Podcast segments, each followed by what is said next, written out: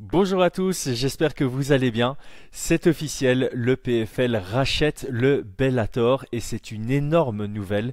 Mais, je dois insister, non, ça ne transforme pas le PFL en concurrent direct à l'UFC. Pas du tout.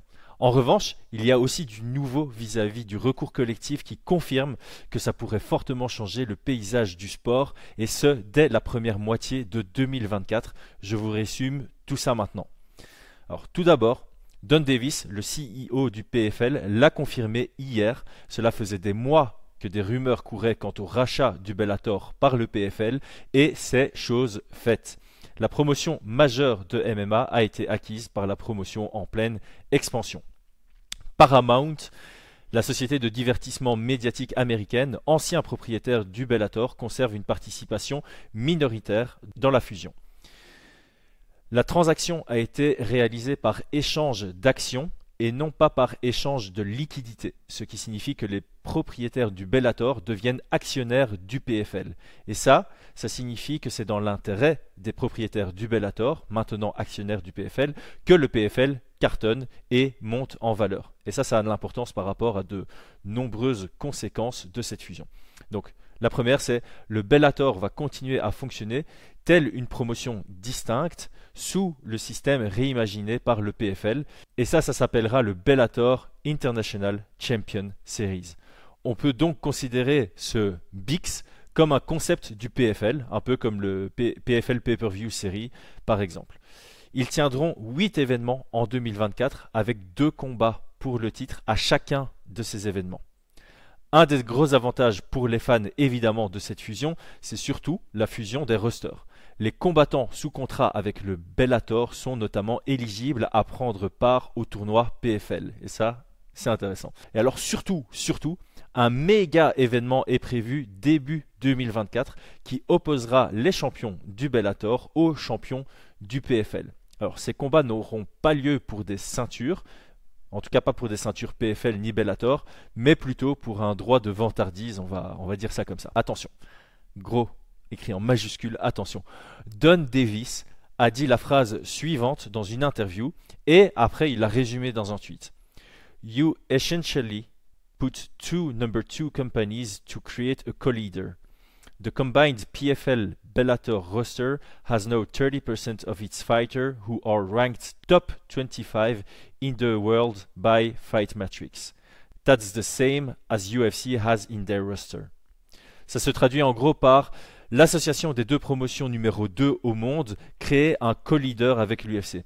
Il annonce que la combinaison des rosters PFL et Bellator possède 30% du top 25 mondial selon les classements Fight Matrix et il dit que l'UFC a la même chose, c'est-à-dire 30%. Alors ici, je dois clarifier parce que ça porte à confusion. Avec tout le respect que j'ai pour Don Davis, là, il a complètement manipulé les chiffres et pour les gens qui n'ont pas fait de recherche, bah, ils ont l'impression que les rosters sont euh, quasi à égalité en termes de qualité de, combattants. Alors, il y a euh, John Nash, euh, Hey Not the Face sur Twitter, qui a fait le calcul. Si on prend les catégories de poids communes chez les hommes à l'UFC et au PFL, c'est-à-dire de bantamweight jusqu'à heavyweight, on a 7 catégories de poids.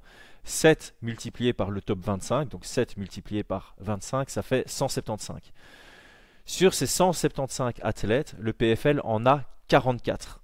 L'UFC en a 109. On est donc sur du 25% pour le PFL contre 62% du côté de l'UFC qui reste donc largement devant à ce niveau-là. Oui, 44, c'est pas mal, comparé à 109, les gars. Donc, la manière dont le PFL, selon moi, a fait le calcul, c'est par exemple, j'ai 12 athlètes signés en poids lourd dans mon roster, et parmi ces 12 athlètes, j'en ai 4 dans le top 25, ce qui fait 33%. L'UFC, eux, ils ont 10 poids lourds dans le top 25 de Fight Matrix, mais ils ont 30 poids lourds signés, ça fait 33%, on est à égalité. Ça fonctionne pas comme ça. C'est comme si euh, l'UFC virait par exemple Paul Craig et que moi je décidais de créer ma promotion, je signe que deux athlètes pour faire un seul combat, Paul Craig et Darren Till.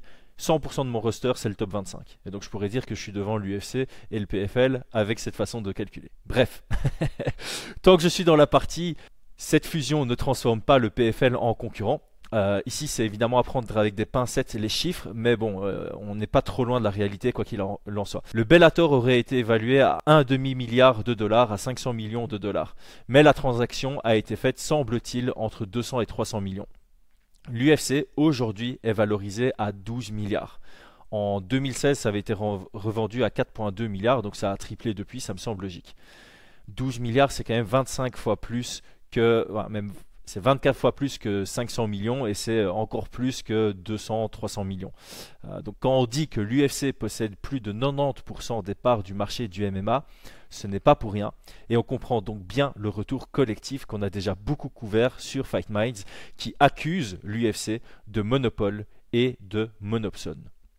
Alors moi personnellement de mon côté pour nuancer quand même, je trouve ça super bien. Ça ne va pas concurrencer l'UFC, mais ça peut mettre un coup de pression à l'UFC. On l'a vu avec Francis Ngannou, on sait que le PFL est prêt à mieux payer les athlètes que l'UFC pour accueillir et acquérir surtout les meilleurs talents. Dès lors, si l'UFC veut maintenir ce statut de leader ultime sur le long terme, ils sont potentiellement maintenant contraints d'enfin mieux payer leurs athlètes pour s'assurer qu'ils restent chez eux. Et ça, on va pas se mentir, c'est une merveilleuse nouvelle. Ces athlètes méritent clairement une meilleure rémunération au vu de tous les efforts et de tous les sacrifices que nécessite ce sport, surtout quand on voit ce que gagne la machine Afrique qu'est l'UFC. Et donc on y arrive. La meilleure manière non éthique de l'UFC de garder ce statut de leader, c'est de continuer avec leur contrat ingrat d'exclusivité prolongeable dont on avait déjà discuté avec Alexandre Herbinet dans notre couverture totale du recours collectif, une vidéo qui dure plus d'une heure. Je vous invite à aller la voir si, ça n'a pas encore été fait. Cette nuit, il y a un lourd message qui a été donné par le juge qui va traiter de ce recours collectif et je vais essayer de vous vulgariser ça au maximum en résumant aussi euh, la situation dans laquelle on est par rapport à ce recours.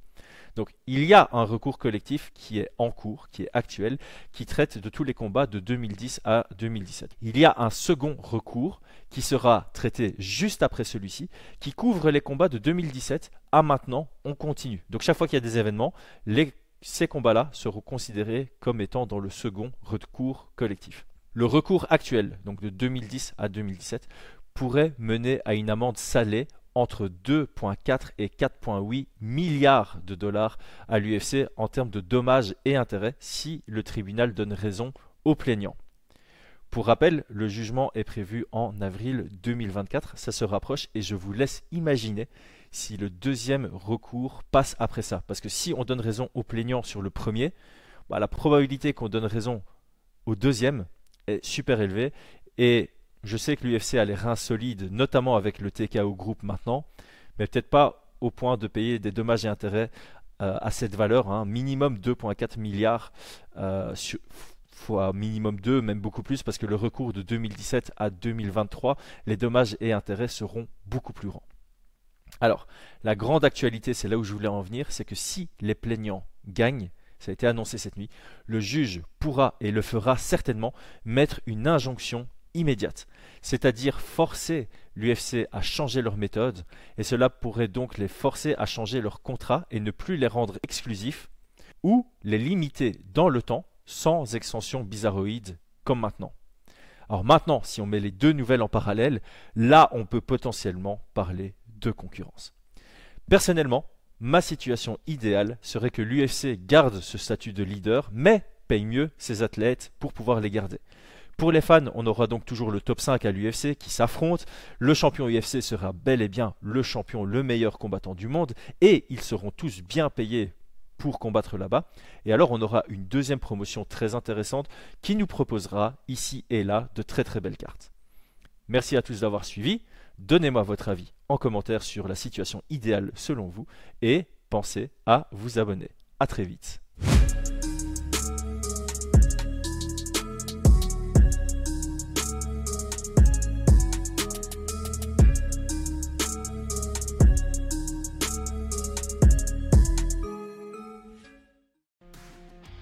Et c'est tout pour aujourd'hui. L'équipe Fight Minds te remercie d'avoir investi de ton temps pour écouter le fruit de notre travail et de notre passion commune pour le MMA. Nous t'invitons à t'abonner à notre podcast et à nous mettre un petit 5 étoiles si notre travail te plaît, ça nous donnera toujours de la force. Et si tu veux donner un petit coup de pouce à notre projet, parle de nous autour de toi, ça contribuera à notre développement. Nous sommes également sur Twitter et YouTube. Viens nous y retrouver pour échanger.